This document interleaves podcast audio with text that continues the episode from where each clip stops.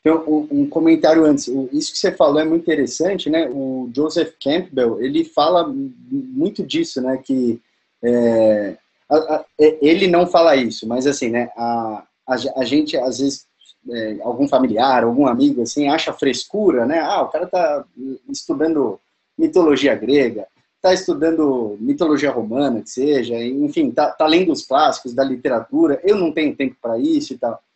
E o Joseph Campbell vive, é, ele fala muito disso, né? De, de, disso que você falou, de, cara, não, não é isso aqui fala das nossas vidas, entendeu? Fala de um fundo humano que permanece. Do, do, os milênios passam e, e, os assuntos voltam, os problemas voltam, né? E, e você falou muito, muito disso, né? O, o Mircea Eliade também fala muito disso, né? Essa nova relação do, do, do homem profano, né? Que não tem, não está baseado, ele não tem ligação com nenhum mito, não tem ligação com nenhum sacramento, com nenhum rito. Ele, para ele tudo é novo. Então ele ignora, né? Ignora todo todo esse fundo. E agora que você falou do lado do, do paciente, você podia falar rapidinho do lado seu, apesar de já estar tá implícita a resposta, né?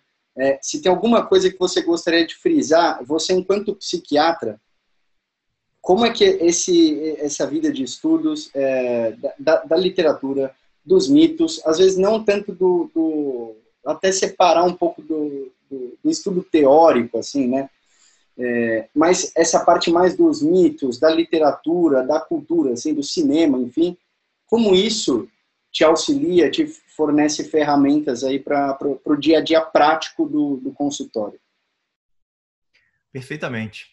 Olha, é, no consultório, né, acontecem algumas coisas.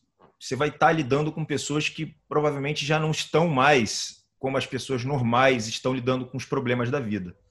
É muito comum, claro que não são todos, né, depende de cada um, mas é comum no consultório que a, a, a doença já esteja instaurada, ou seja, a lesão ela já está mais profunda e muitas vezes é uma lesão que precisa de toda a ajuda possível. Né? Você já não vai mais através de um conto, através de uma história, talvez você não consiga curar mais aquela pessoa. Toda ajuda é possível. Então, por isso que eu acho interessante é, até o fato de eu ser médico, né? Eu vou, eu vou ver a alimentação da pessoa, tem que ver toda a estrutura clínica daquela pessoa, né? É, os hábitos e por aí vai, como um médico vê, um bom clínico vê. Depois você passa até para a possibilidade das medicações e depois sim a gente começa a entender como é que são as estruturas daquela pessoa. Né?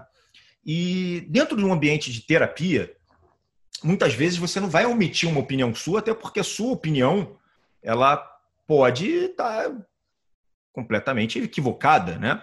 Ou ela não estaria contemplando todas as dificuldades daquele paciente. Então, uma norma na psiquiatria é que seja uma ausculta muito neutra, né? é, ausente de julgamentos e e algo que você evite falar sobre o seu, seu lado pessoal, né? Mas, mas você pode falar de um exemplo ou outro.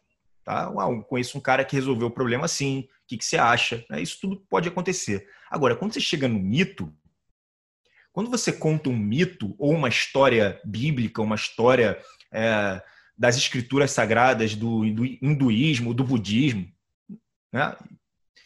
Aquilo reverbera no paciente de uma forma muito interessante. Né? Ele reconhece a verdade. Ele fala: puxa vida, como é que eu não soube disso? Como é que ninguém me contou isso? E como é que era antigamente? A gente escutava essas histórias no berço, indo dormir. Né? É, existia uma interação um pouco maior dos pais com os filhos ou dos filhos com outros pais e outras entidades de uma sociedade que era menor.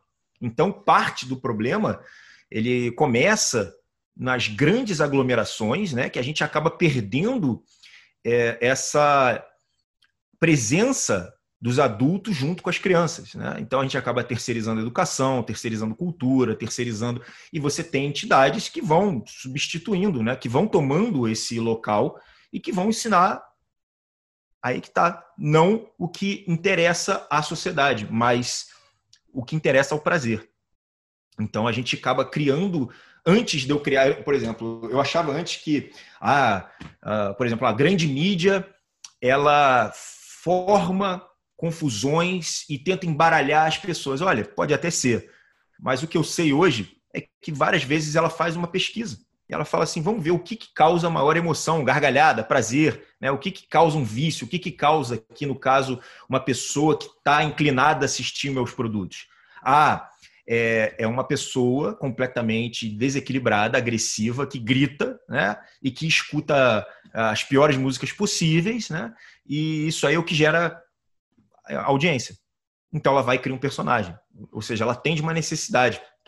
Ou seja, quando eu falo é, sobre isso, eu falo assim, ah, sobre a importância da gente ter células educacionais ainda dentro de casa e ou células que sejam mais aglomeradas, ou seja, formem grupos, né? Esses grupos, isso aqui que a gente está fazendo é um grupo, né? A gente conversar, poder trocar ideia, poder aprender com as experiências de um de outro.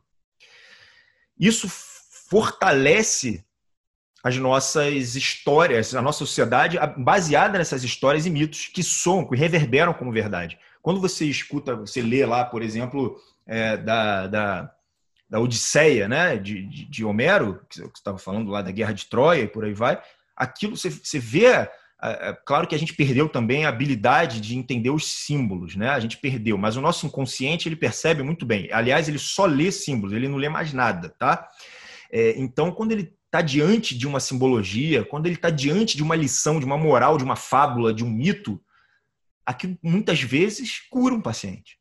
Ele fala: caramba, é verdade. Estou diante do mesmo problema que um outro homem resolveu há 5 mil anos atrás, 3 mil anos atrás, 2 mil anos atrás, mil anos atrás. Né? E, e esse homem, muito provavelmente, dotado de uma grande, uh, um grande poder observacional, de talvez mais tempo para olhar, de menos distra, é, distrações de, né, que estão ali acontecendo no nosso tempo, com menos pressões sociais. Então, ele conseguiu assimilar aquilo e desenvolver, através de 20, 30 anos, uma solução perfeita para o que você está vivendo. E você pode ter isso em cinco minutos. É uma coisa incrível. É uma coisa incrível. E está aí, está na tua mão, está no teu próprio celular. Você vai ter acesso a isso tudo. Né? Então, é, basta você é, conseguir adquirir um bom filtro e um bom interesse. Né?